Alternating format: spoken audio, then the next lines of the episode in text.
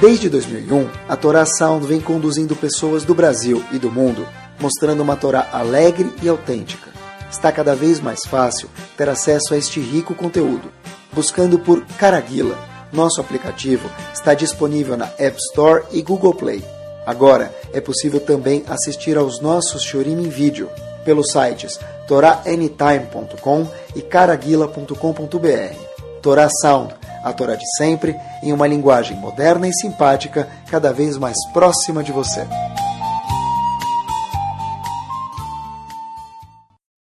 Bom, Bezat Hashem, muito boa noite. Vamos começar, se Deus quiser. É incrível, é cada vez mais incrível a vontade que dá de verdade de lambuzar dos Hidushim, das novidades que a mesma Torá parece, apresenta para a gente a cada vez. Deixa eu provar para vocês. Estava pensando, se a gente for fazer um pool, uma pesquisa, verificar, desde o Gan, dos Yeladim, 3, 4 anos de idade, até os Avrechim que estudam no Kolel na Yeshiva, que engloba crianças, jovens, adultos, conhecedores e menos conhecedores de Torá. Quando você pensa na palavra Avraham Avino, você pensa em quê? Qual palavra semelhante, qual associação vem à sua cabeça? Essa é a pergunta que eu, quando eu preparei o show, estava pensando um pouquinho. Que, que vem à cabeça da pessoa? Avraham Avino, o que vem à cabeça da pessoa? Patriarca. Tá bom, primeiro monoteísta, mas o que, que definia ele? Chesed, bondade. E que mais? bom, hospitalidade, bondade e os dez, dez testes, né? Então, se alguém for se falar Avram Avinu, o que, que ele é? Ele é o primeiro patriarca, tá certo? Mas o que, que tinha dentro dele? Então, bondade, que a gente sabia que esse era o símbolo de Avram Avinu. E também Avram Avinu tinha os dez testes que ele sobrepassou para poder ser o Avram Avinu. Ele era Avram, virou Avraham Avinu, nosso patriarca, pelos dez testes. Certo? Certo. Como a gente sabe disso? Não porque está escrito na Torá, é óbvio que está escrito na Torá isso, mas a Torá não fala quem era Avram Avinu. A Torá conta o que ele fez. Quem era ele? No quinto Perek de Perikei Avot, na Ética dos Pais, está escrito o seguinte. Asara Nisionot Nitnasa Avram Avinu. Avram Avinu teve dez testes, um atrás do outro, durante alguns anos. Ve'amad Bekulam. Ele conseguiu triple A. Ele passou todos os testes. Para quê? Liodia Kama Himato Shel Avram Avinu, para mostrar Kama Hibato, quanto Avram Avinu era, que é Hibato Habibi, querido para Hashem. Show, quanto ele gostava de Hashem. Tá bom, então a gente acertou. O que define Avram Avinu são os testes e a bondade que ele fez. Sim e não, querem ver? Olha que curioso, pessoal. Olha como a Torá é espetacular. Tá bom, mas se eu quiser saber quem são os discípulos de Avram Avinu, que eu vou procurar? Vamos dizer que eu tenho um maestro muito bom, que ele tem uma tática. Então, quem é o discípulo dele? Aquele que usa a mesma tática. Um bom desenhista, ele usa um certo traço. Os discípulos dele tendem a usar o mesmo traço, cada um conforme a sua expressão. Quem são os discípulos de Avram Avinu? O que vocês diriam? O que significa, o que simboliza, o que carimba Avram Avinu, meus queridos? É o resto da bondade. São os dez testes. Quem são os discípulos de Avram Avinu? Óbvio, óbvio que quem são os discípulos de Avram Avinu? Aquelas pessoas que são monoteístas, boa, que fazem bondade e que conseguem passar os testes que tem na frente deles. Tá bom? Mas alguém discutiu com a gente. Quem? Moshe Rabbeinu. Porque a avó está escrito. Pessoal, olha que interessante. Que características têm os discípulos de Avram Avinu? Se eu quero saber quem é discípulo de Avram Avinu, que característica eu tenho que procurar? Olhem que espetacular. Quem tem três características é discípulo de Avram Avinu. Number one, Ain Tová. Uma pessoa que sabe olhar para os outros de uma forma smiley, happy, feliz, agradável.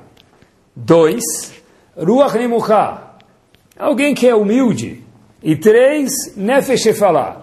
Em português eu também vou traduzir uma forma, uma pessoa simples, um outro sinônimo para, para uma palavra humilde. Como assim? Eu não entendi.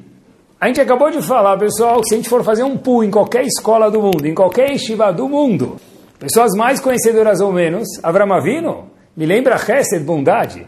Avram Avinu me lembra 10 testes. A Mishnah diz, se você quer saber quem vem de Avram Avinu, quem é um aluno de Avram Avinu, Não tem nada a ver com Hesed. Não tem nada a ver com testes. Então tem a ver com o que, diz a Mishnah? Alguém que sabe olhar para os outros de uma forma positiva, sorridente. Alguém que é humilde. Como assim? Peraí. Entendi. Esse porque a avó está definindo quem, é os, quem são os discípulos de Avraham Avino. Está definindo o mesmo Avraham que eu conheço. Eu não acreditei, é difícil. Falou de tudo menos bondade, de tudo menos testes, que é o que eu conhecia de Avraham Avino. Segurem alguns minutos e Hashem vai responder. E tem uma resposta aqui que eu acho que é espetacular e mais uma nova camada da Torá para a gente. É o seguinte, vamos começar por aqui. Na inauguração do Mishkan, que foi o grande dia tanto esperado, eles começavam a inaugurar o Mishkan, teve alguns dias de festa, chamado em hebraico Hanukat HaMishkan, inauguração do Mishkan. Quem é o ator principal do Mishkan? Aaron, era o Cohen, não era? O CEO não chega. Reunião lá com o CEO, tá todo mundo sendo servido, caju, o CEO não chega, passou amendoim, o CEO não chega, Guaraná, o CEO não chega, não está chegando o CEO da empresa, eles estão enrolando como fé, mas cadê ele? Pessoal, aconteceu a mesma coisa com o Mishkan, o CEO não, não, não, não se apresentava, não se distribuíram atum, ou caju, ou fisto, halabi, mas o CEO não apresentava, o CEO do Mishkan quem era? Aharon. Começo de Parashat Shmini. Vayomer Moshe el Aharon. Moshe falou para Aharon, Kerav el Amizbeach.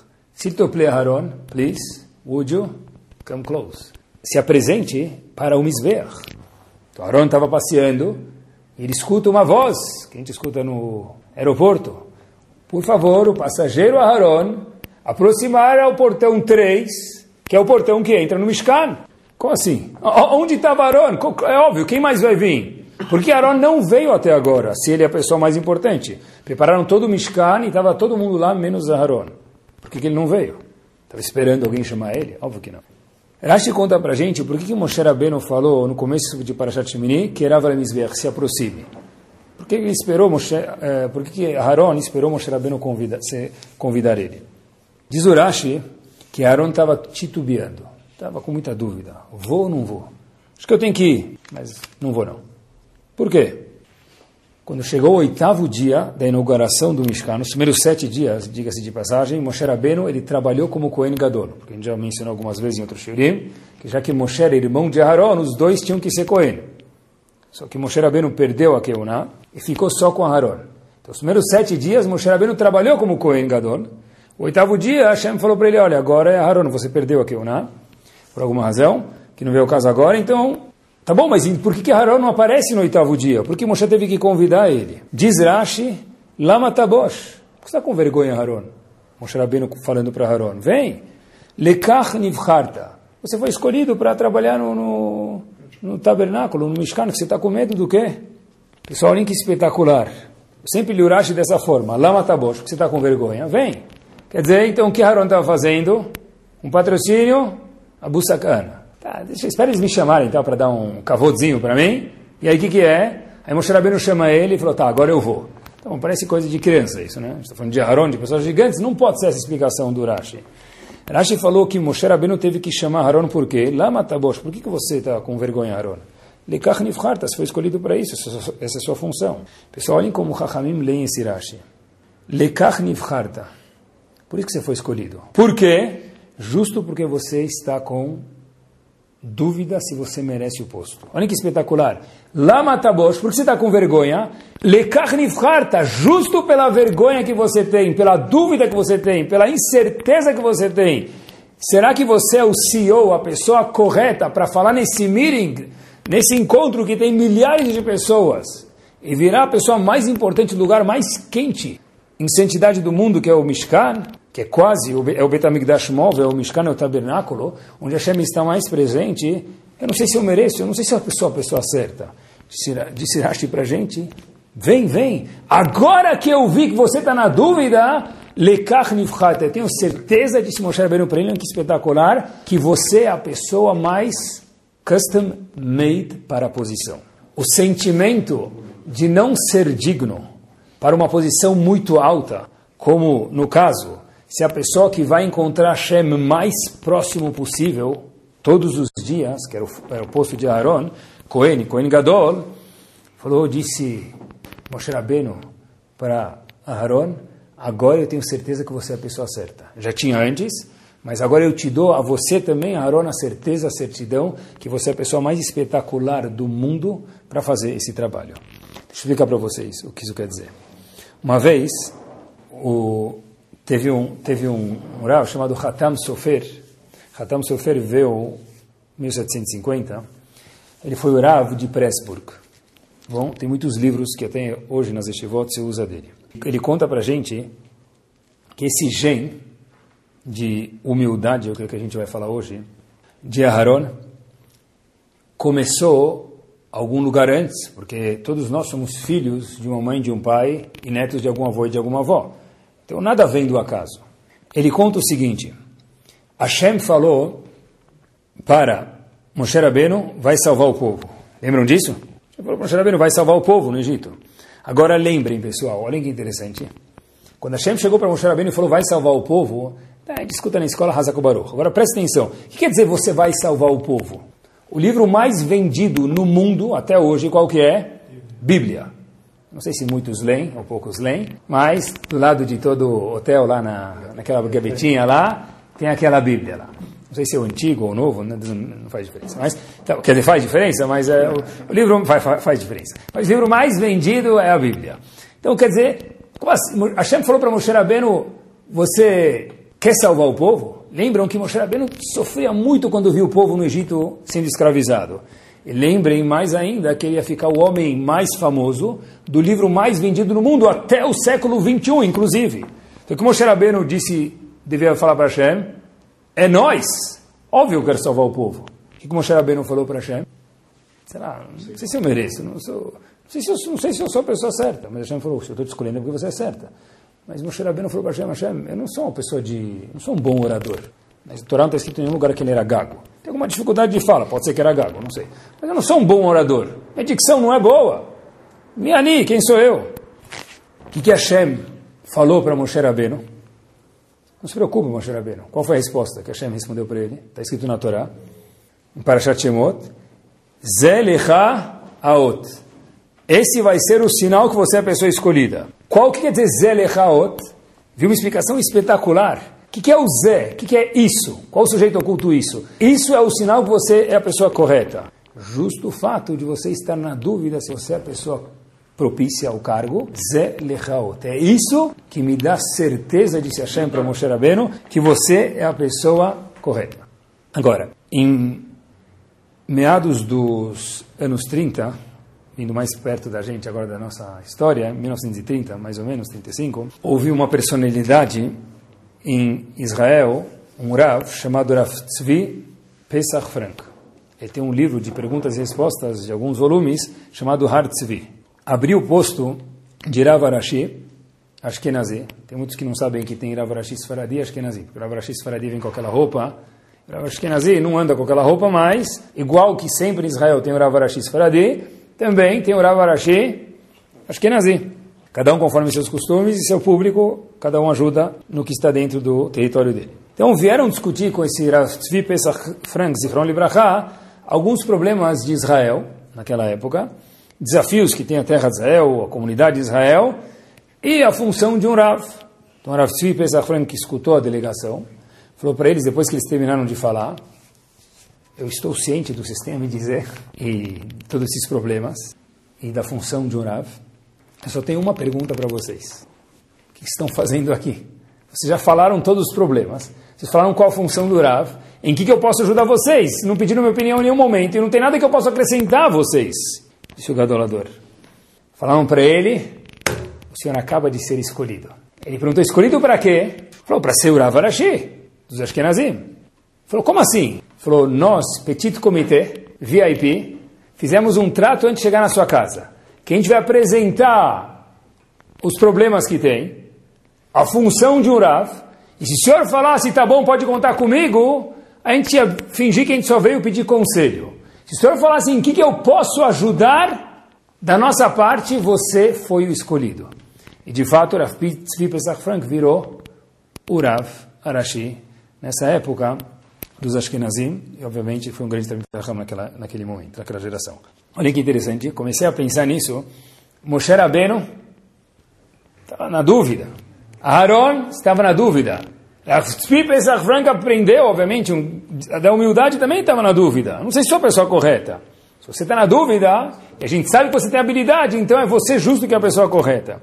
Então, eu comecei a pensar um pouquinho com meus botões. Vejam só a diferença, a gente está em época de eleição, entre eleição, qualquer país, e como que era na época da Torá. Como funciona a eleição para presidente, governador? Como é que funciona, pessoal? O vereador? Qualquer, qualquer outro ouro aí, como é que funciona? O cara vai lá na televisão, nos 30 segundos que ele tem, no rádio, nos 20, 15, depende do, do partido dele, que ele fala: Eu sou Enéas. Né?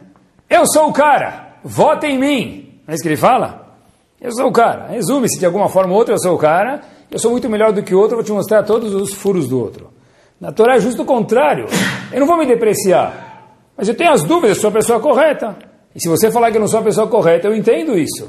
Porque eu sei que tem uma pessoa para o posto e não necessariamente precisa ser eu. Olhem que curioso. Olhem que bomba, pessoal. Observem comigo. Quem que elege um presidente em qualquer país do mundo? População. Pode ser que o voto é opcional, facultativo ou obrigatório, dependendo do país. Mas quem elege? O povo. Quem elege? Quem, ele, quem, elege o, quem vai eleger o vereador? And so on, o povo, tá bom? Depende das propagandas, do discurso da Rede Globo. Se for nos Estados Unidos, da CNN, tá bom? Pessoal, acompanhe comigo uma observação, fiquei pensando quando estava preparando o senhor. Quem elege quem vai ser um gadolador? Quem vota em quem vai ser um gadolador? Um líder de Ben Israel? Quem vota? Ninguém. Ninguém votou. Olha que espetacular. Ninguém nunca votou que Rav Chaim Kanievski é o gadolador da geração. Ninguém nunca votou que os Taiples Zichron Libraha, Rav Shach Zichron Libraha, outros Avovadas Zichron Libraha foram os Gdolim da geração. Ninguém nunca votou neles. Então como assim? Todos os postos, até para ser presidente do CRIS, sem depreciar, Barminan, tem votação. Não sei se tem muito candidato, mas tem votação. Então, como que pode ser que um gadolador não tem votação nenhuma? Em todas as gerações houve Gdolim. Quem que elegeu esses Gdolim? Porque na Torá, escutem a regra, quem não se acha o cara, a Torá o considera você o cara para mim, dizendo a Kadosh Baruch. Repito de novo. De acordo com a Torá Kudoshá, a pessoa que não se acha eu sou o cara, essa pessoa nos olhos de Akadosh Baruch Hu, é a pessoa mais elevada do mundo. A gente fala na Tfilah, logo antes da Midah, no Shaharit, Mashpil Geim. Hashem abaixa quem tem gavá, joga para baixo.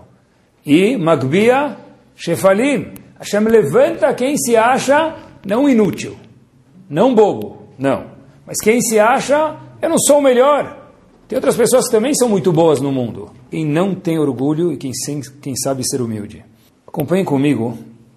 A gente teve gerações que talvez era mais fácil apreciar um bom palpite, né? Hoje em dia é difícil a pessoa querer escutar um conselho de alguém. Mas Depende do conselho, às vezes vale, é bem-vindo, né? Se for uma dica de investimento que dá certo, né? Não furada, bem-vindo.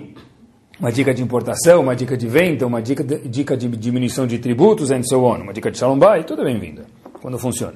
Outro dia, uma pessoa estava me contando que tem um fundo de investimento, depois se quiser eu posso procurar o nome para vocês, que em um mês deu mil por cento de return. Quer dizer se o CDB dá ponto a 10, 6 por mês, tá bom? Ele deu 6% naquele mês. Eu falei, tá, e no mês seguinte, menos 300, tá bom? Mais mil menos 300, a 10, mais 700, 700 plus em dois meses, está ótimo. Falou, olha, Rabino, esse é um novo investidor que tem, esse fundo tem menos de oito meses. Esse gestor do fundo está bombando, ele tem palpites muito, muito, muito capazes, conselhos bons. Tá bom? Escutei. Tá bom. Aí, pessoal, eu fiquei imaginando comigo mesmo. Obviamente que estava me contando, eu falei, está procurando o cliente errado porque eu não tenho é, emoções, né? Eu preciso casar meus filhos, não estou procurando diversões na minha, na minha vida. Ah, posso indicar alguns nomes para você, mas, mas eu gostei de escutar, sempre gosto de aprender. E falei para ele o seguinte, eu pensei comigo mesmo, olha, imagina, eu desliguei o telefone, imagina eu chegasse para esse gestor desse fundo que já tem oito meses e está plus, pelo menos 300, mas com mais mil dá mais 700, falar para ele, olha meu querido, eu queria te passar uma dica da minha opinião de investimento para os próximos seis meses. Eu, se o cara fosse muito educado, gestor do fundo, eu ia ficar com vergonha de gravar a resposta dele para mim. O que ele ia falar para mim? Amigo, é, talvez você entende de barba, de peot. Eu não sei o que você entende, mas... Não, você é rabino, de que você entende para mim falar de um gestor de fundo que está bombando nos últimos oito meses? Você me dá palpite da sua, da sua projeção da economia nos próximos seis meses, oito meses? Tá bom. É cabível se o cara ficasse chateado comigo? Saber o meu lugar, não precisa? Tá bom. Estava lendo, acompanhem comigo a comparação que quis fazer para vocês, com vocês aqui. Estava lendo um livro de uma pessoa que foi o Gadol Ador, com certeza da geração passada. Um deles com certeza. Rav Moshe Feinstein. Porque eu falo que ele foi o Gadol Ador, obviamente pelos livros que ele escreveu, pelas cartas de resposta e pergunta, a responsabilidade que ele tinha por Bnei Israel. Mas quando Rav Moshe Feinstein faleceu na década de 80, Rav Shach Zichronan Libraha, Rav Ponovitch, e Rav Michel Yehuda Levkovitch, que também foi outro grande Talmud Chacham de Jerusalém, de Israel, falou que se, pessoal, são pessoas que não exageram uma palavra no que falam. Se Rav Moshe Feinstein estivesse vivo, na época do Hatam Sofer, em 1750, nós, disseram os dois a mesma coisa, Rav Shach e Rav Michel Yehuda Levkovitch, temos certeza que ele também seria um dos Gdolim. Só imagina alguém na época do Hatam Sofer ser um Gadol. Ele era muito mais do que o gestor do fundo que tinha projeção de oito meses com sucesso. Tem uma carta, pois procurem, ele tem livros sobre os quatro tomos do Shulchan Aruch, sobre o tomo Ora Chaim, no Helek Aleph do livro dele, Grot Moshe, na Tshuva 96. Quando eu li isso, eu não consegui ir adiante da Tshuva, eu encalhei naquela Tshuva. Curta a Tshuva. Uma pergunta que fizeram para ele e uma resposta. Alguém chegou para Moshe Feinstein, está escrito isso, a pergunta e a resposta dele, falou para ele o seguinte, Rav, desculpa falar para o senhor, mas não é cabível o senhor, um Rav, depois do horário de Adlakat Nerot, Adlakat Nerot, sua esposa, acende as velas sexta-feira, Erev Shabbat, e de carro até Yeshiva, da casa do senhor até Yeshiva. Será que isso não seria Hilul Shabbat? Falar isso para Moshe Feinstein? Seria muito mais do que eu falar para o gestor que eu discordo da posição dele. Amigo, vai, vai, vai, vai passear, quem perguntou a tua opinião? Pessoal, eu, se parasse a Tchuvai do Moshe Feinstein, escreveria em hebraico, lá que as chuvas deles são em hebraico, go for a walk. Vai dar uma voltinha, vai passear no parque, vai se me encontra na esquina. Tu não te responder. Pessoal, Rav Moshe Feinstein fala o seguinte, Er'e Blineder, eu vou me responsabilizar Blineder. Blineder não é aquele Blineder de elevador, tipo, Tfadal, né? aquele Blineder quer dizer não. É Blineder porque é Alachá, então ele falou Er'e Blineder. Eu me comprometo, Sheloli Saod, eu não vou mais ir de carro para o Knis, para Yeshiva, mesmo que eu estou de idade, eu não vou mais ir de carro, porque se você me advertiu, deve ser que outras pessoas pensam assim também, eu estou tomando as suas palavras em consideração, e por conseguinte eu vou mudar minha atitude daqui para frente. Mesmo que, obviamente, eu podia andar de carro querendo o horário do Shabbat. E termino na Moshe Feinstein, a chuva dele, depois procurem dentro, que você tenha brachá, disse Moshe Feinstein para quem questionou ele, que no zehut da tohachá, da advertência que você me deu, você tem a nesse mérito. Yedidi Moshe Feinstein, o querido Moshe Feinstein. Pessoal, uau! Isso é Anavá. Anavá é saber que eu vou ser Roshesh, me preocupar com coisas que eu acho que possivelmente são cabíveis, eu vou me preocupar. Pessoal, se fosse qualquer outra pessoa, me permitam dizer, fala, meu, olha quem está falando, você acha que eu não pensei antes de pegar o carro de Shabbat? Certeza, volto a dizer que podia era Moshe Feinstein, mas ele falou, eu estou de idade, mas eu vou andar a pé até Yeshiva, porque eu gostaria de agradecer a sua advertência. Agora, Rav Moshe Feinstein, ele era bobo? Anavá é ser bobo? Esse, óbvio que não era Moshe Feinstein era bobo, mas talvez a Navá quer dizer ser bobo? Não. Esse mesmo Rav Moshe Feinstein que aceitou a Tochacha, a advertência desse senhor, e mudou a conduta, quando uma vez tinha que fazer uma cirurgia nos dentes, ele falou para as pessoas que ele não podia fazer cirurgia que era necessária e precisa para que ele não tenha dor. Rav Moshe Feinstein, mas por que o dentista falou que tem que fazer isso? Rav Moshe Feinstein falou, eu sei que eu sou um gadolador, eu sei que se o Betamigdash for construído hoje, eu vou estar lá dentro, no Bedin. E para estar no Bedin, na corte judaica, não pode ter nenhum defeito físico. Isso de tirar o dente é um defeito físico. Então, eu não vou tirar meu dente porque eu sei que eu sou um gadolador. Espetacular! Ser anavo não é ser bobo. Ser anavo é saber que apesar de que eu sou um gadolador, melhor dizendo, já que eu sou um gadolador, eu sei que, tá bom, eu posso escutar os outros, que eu não sou friki-friki. Espetacular. Pessoal, agora a gente pode voltar para a pergunta que a gente fez no começo do shiur.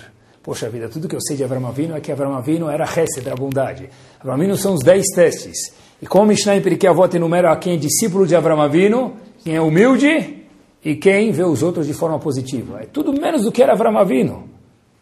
Difícil de entender. Vi uma resposta muito legal. Diz o Rav de Slonim para a gente o seguinte. Ele traz uma regra para a gente. Está escrito que tem três midot dos alunos de Avram Avinu. Simplicidade, humildade e ver os outros de forma positiva.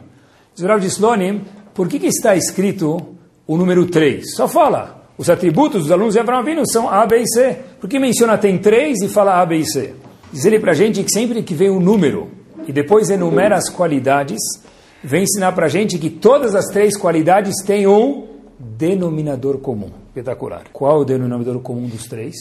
Ain Tová, para que eu possa ver o outro de forma positiva, para saber que da mesma forma que eu tenho defeitos e lacunas, ele também pode ter. Daí que ele errou. Por isso ele não tem direito de sentar mais lá ou de fazer tal coisa. Para ser simples eu tenho que ter a navar humildade. E para ser humilde eu tenho que ter a navar. Então olha que espetacular. Esse Rav Distorem para a gente porque a avó não está vindo escrever quem era Avram Avinu. Quer saber quem era Avram Avinu? Lê na Torá. E porque a avó está vindo, olha, quem são os alunos de Avram Avinu? para mostrar para a gente que o caíbo de Avram Avinu era a Anavá humildade, que é o denominador comum das três midot. Simplicidade, humildade e a entovar ver os outros de forma positiva. Porque a avó está vindo explicar para a gente como que Avram Avinu atingiu o ponto que ele atingiu de fazer Hesed, de ser o grande patriarca e o primeiro dos patriarcas e reconhecer Hashem, novidade para todos nós, humildade que ele tinha. Hesed é uma consequência. Nisayon, passar o teste é uma consequência. A causa de Avaram Avinu, novidade para todos nós hoje, foi a humildade. Eu explico, pessoal. O que, que tem a ver humildade com passar testes? Todo teste gera uma adversidade. Eu não entendo. Por exemplo, o teste mor. Hashem falou para Avram Avinu, sacrifica o seu filho. Tá bom? Poxa vida, eu tenho que sacrificar o meu filho? Mas você mesmo, Hashem falou para mim há meia hora atrás o quê? Que desse filho vai sair o povo judeu. Como assim? Tem aqui uma dilema, uma contradição. Agora, se eu preciso entender tudo, eu não consigo passar um teste.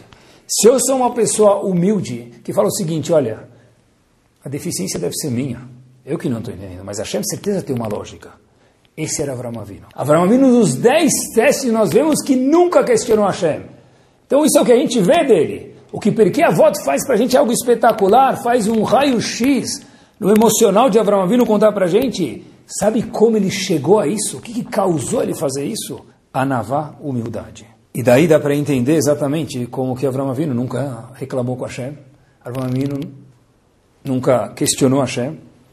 Tá certo. Ele falou, tá certo, eu não entendo. E daí que eu não entendo? Tem alguém que entende, quem falou que eu preciso entender tudo. Né? Isso aqui abre a porta para uma coisa interessante.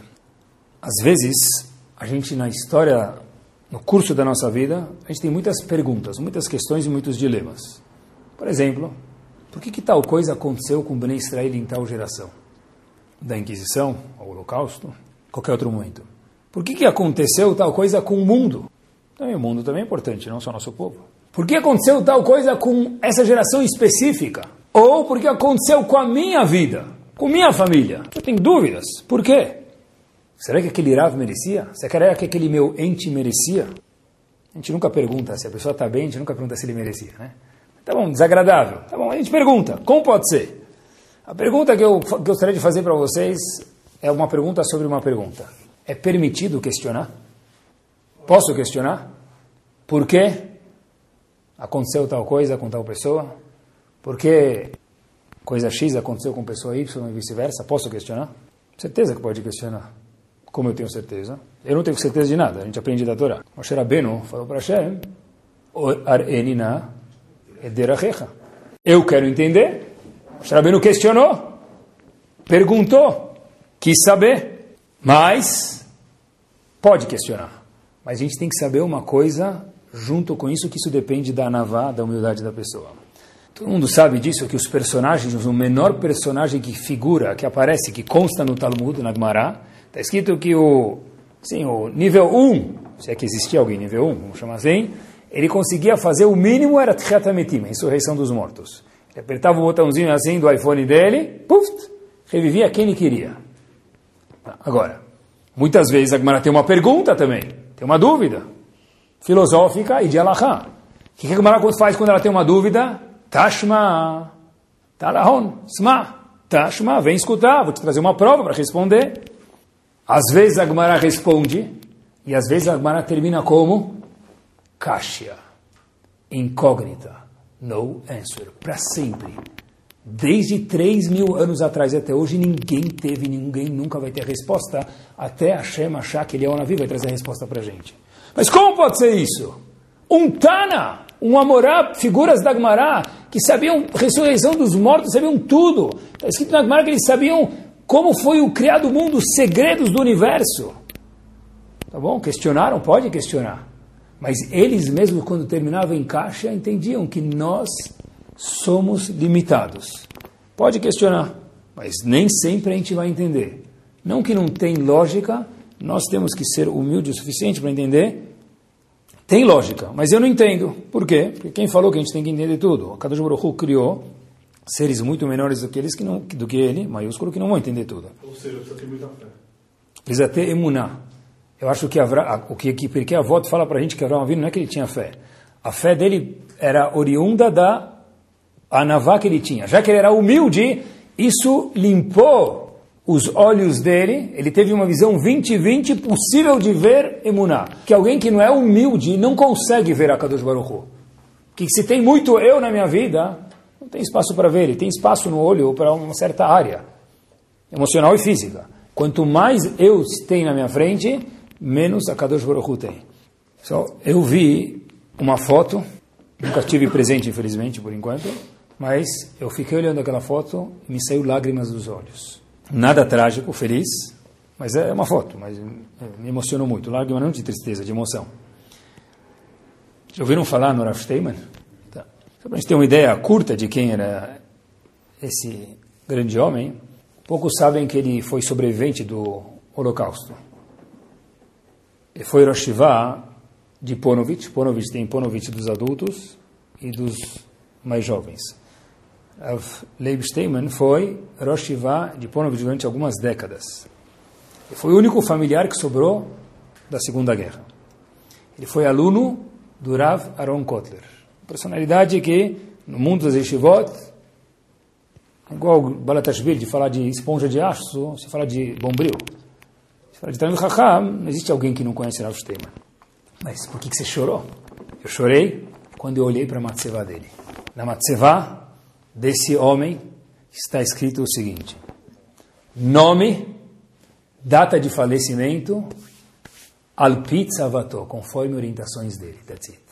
Não está escrito sobrevivente do Holocausto, que passou por testes, que foi Rosh de Ponovitch, que educou milhares de pessoas, que foi gadolador, que veio para o Brasil, inclusive para incentivar pessoas a Talmud Torah, Está escrito só nome e data. Por qual não tem nada mais? Para não ficar, ai, para quem escreveu, não ficar feio. Está escrito, fizemos isso conforme a instrução e obrigação dele antes de falecer.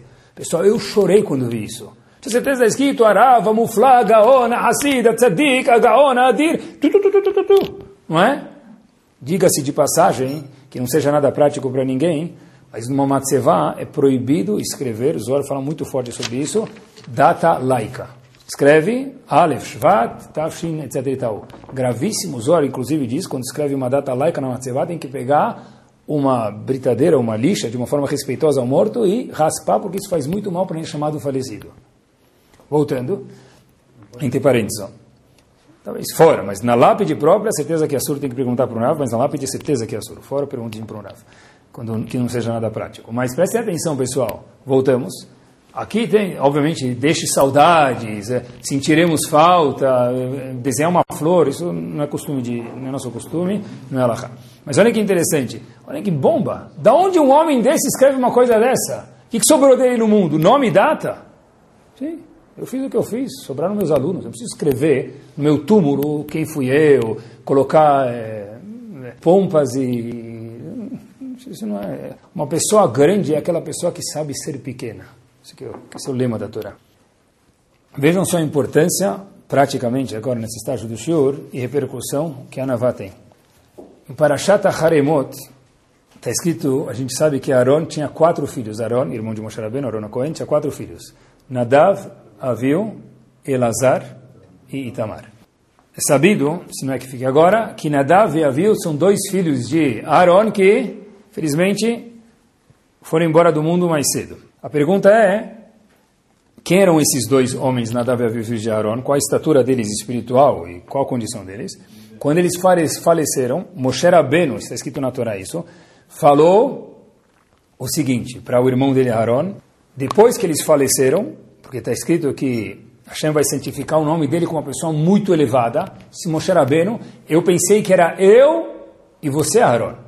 Agora que eu vi que eles faleceram com um erro muito, muito, muito pequeno, eu vejo que seus filhos, Nadav e Aviu, eram maiores do que eu, Moshe Rabbeinu, e você, Aharon.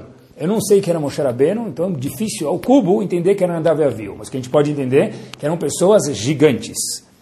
Aí daí, por que, que eles morreram, Lemassé? Tem algumas opiniões, todas geram um ponto único, mas vamos ao que interessa.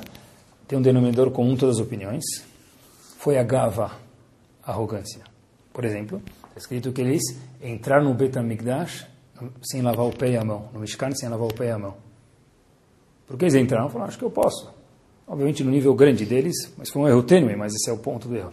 Outra opinião diz que eles, alguém veio fazer uma pergunta para o povo lá, eles estavam na frente de Moshe Rabbeinu, eles responderam antes de Moshe Rabbeinu.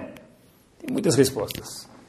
Todas, como aponto para vocês aqui, Ramim mostram para a gente, é, são provenientes da falta de anavá humildade que é o show de hoje. Mas uma das opiniões falam para a gente porque Nadav e Aviu faleceram, não sei se é muito famosa, mas está no mesmo lugar, na mesma Guaná que fala sobre as outras. Por quê? Porque eles não casaram. O que, que tem a Navá com não casar muitas vezes? Muitas vezes, quando a pessoa ele acha que ele é demais, ele começa a ser muito selecionador. O pessoal acha, eu sou muito bom, eu posso escolher escola, eu posso escolher a temperatura do ar-condicionado do CNIS, eu que tenho que mandar, eu posso... Mas, de novo, a conta pra gente que Nadav e Aviu não casaram por quê? Porque já que eles achavam tão superiores, não tinha uma mulher que era do peso, da cintura, do tamanho, da espiritualidade que eu tenho que ser. E olhem que show, pessoal. Qual era o nome deles? Nadav e Aviu. Nadav vem de Nedavá, fazer pelos outros, que eles não tiveram filhos, tiveram que fazer pelos outros. E Aviu, o que quer dizer Aviu? Pai. É o que faltou nele, ele nasceu para isso e não foi. Por quê? Porque ele era, para mim precisa ser só a Miss Brasil do ano seguinte, porque de hoje também não serve. Obviamente no nível gigante deles, foi um erro tênue, mas a Torá conta para gente que a gente possa aprender isso aqui. E olhem que interessante, quando a Torá vem falar sobre Nadav e Aviu para a gente, vai daber Hashem el Moshe, começo de Parashat Acharemot, Acharemot Shnei Bene Aharon, Hashem veio falar com Moshe, depois da vida, do falecimento de, dos filhos de Aharon, Nadav e Aviu, Bekorvatam Lifnei Hashem, vai amuto. Pergunta os comentaristas, olha que interessante. Vai daber Moshe el Hashem, vai daber Hashem el Moshe, Hashem vai falar com Moshe, Achareimo, depois, dos filhos, depois da morte dos filhos de Aaron, e eles morreram que está estranho no Passuco? Óbvio. Se depois da morte, Haremot Nebre Aaron, é óbvio que eles já morreram. Né? Diz o Data Zekenim, Nibaleu Tassafot, um dos comentaristas no Humash, que teve aqui duas penalidades. Haremot e Vayamuto. Eles morreram, Haremot, e Vayamuto do fim do Passuco é que eles mataram os possíveis filhos que eles deveriam ter tido. Olha que bomba. Haremot Nebre Aaron, eles morreram. E vai a mútua que já que eles eram tão selecionadores, e faltou em algum ponto para eles anavá, então aconteceu que eles nunca acharam um match perfeito. Não tem como ser um bom par. Eles até contam que tinha um jovem que estava procurando o Shidur, ele tinha muita gavá, muito orgulho, muito orgulhoso. Então o Shadchan falou para ele o seguinte, olha meu querido, se você quiser que eu ache um Shidur para você, baixa a bola. O cara falou, tá bom, eu vou trabalhar sobre mim uma semana, duas semanas, três semanas, quatro semanas. Trabalhou, de repente, passados dois meses, ele liga para o Shadchan e fala, olha meu amigo, eu já baixei a bola, já estou no, no point. Aí ele falou o seguinte, tá bom, apresentaram um Shidur para ele. Aí ele falou o seguinte, você não tem vergonha? Ele falou para o Shadchan, agora que eu baixei a bola já virei um anav, você não tem vergonha de me apresentar uma moça desse, dessa estatura? Isso não é anavá. Quer dizer, agora que eu já sou anav, você tem que mostrar alguém melhor ainda, né? Então isso não é anavá, pessoal. Anavá é a pessoa entender que ele não é perfeita. Quer dizer, agora que eu já baixei a bola, você mostra uma pessoa dessa, que mostrar uma mulher melhor ainda, né? Eu acho que também fazer parte da anavá, uma outra consequência prática, é a pessoa saber que nós não temos conhecimento de tudo e tem pessoas que sabem mais do que a gente.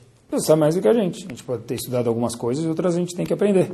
Tem uma coisa que me tocou o coração recentemente.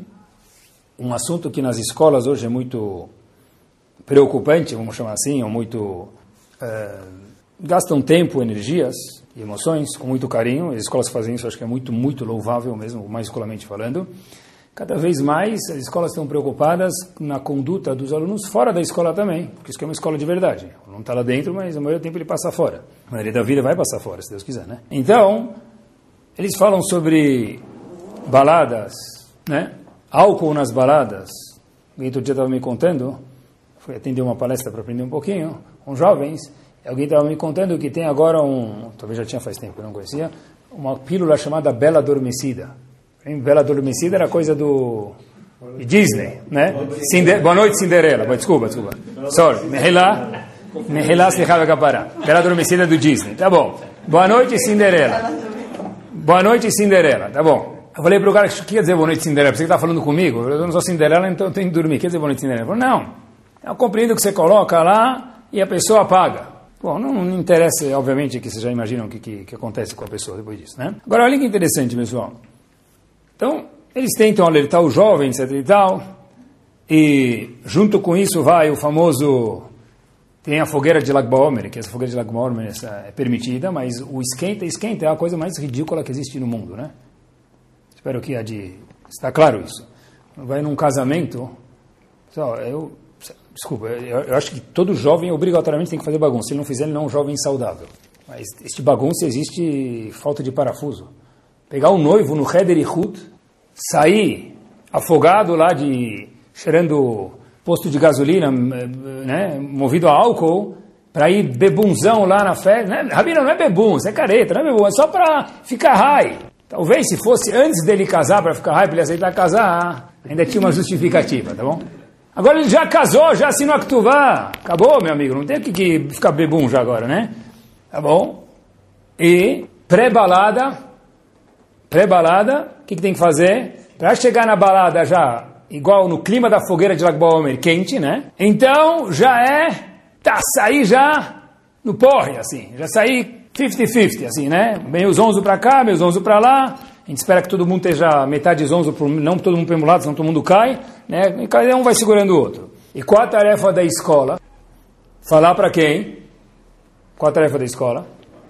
Falar para os filhos o quê? como que os alunos, né? Não só os alunos, também são filhos. O, problema é que a tarefa da escola não é falar para os filhos, é falar para os pais. Porque, às vezes, os filhos reportam de forma ingênua e pura, mas qual o problema? Meu pai e minha mãe falam que não tem problema. Qual o problema? Qual o problema de eu, menina, ou eu, menino, indiferente? Se, qual o problema se eu chegar lá no skate esquenta? É para curtir a night. Então, qual que é o limite de curtir a night? Não tem nenhum limite. Pessoal, se a gente não consegue falar com o filho, com o aluno, porque os pais falam que não tem problema, não tem com quem falar. Falar com a parede é mais funcional, porque as paredes têm ouvidos e o menino nunca vai ter. Porque um pai e uma mãe que falam para um filho, na fita cliff, pode chegar bêbado na balada e você nem sabe onde ele vai e com quem ele está. Pessoal, onde nós estamos? Eu acho que, fico penso comigo mesmo, que eu tenho que de vez em quando aprender de pessoas que sabem mais do que nós e rever nossos valores. A tarefa é conscientizar os pais e os filhos. Outro dia, precisava Acho que também tem a ver com a Navá isso. Falou um pouquinho sobre casamento, falou um pouquinho sobre aprender dos outros, mas na nossa reta final, eu acho que também tem a ver com a Navá. A gente tem momentos na vida que a gente precisa recorrer à ajuda, muitas vezes, né? E nem sempre é muito agradável. Então, uma vez eu precisava falar com uma pessoa top, vamos chamar assim de alguma forma. Eu estava muito receoso de falar com essa pessoa.